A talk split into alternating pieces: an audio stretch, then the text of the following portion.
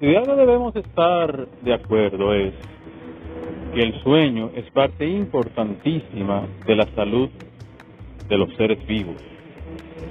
Por algo, hay un ciclo de sueño que debemos cumplir.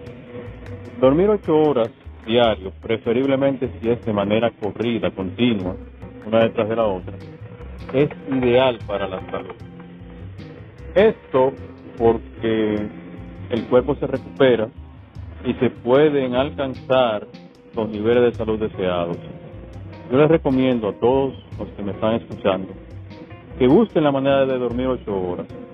Si usted no puede levantarse tarde, levantarse después de las siete, acuéstese más temprano. Si tiene que levantarse a las cinco de la mañana, acuéstese de forma tal que pueda dormir sus siete u ocho horas de manera corrida en la noche.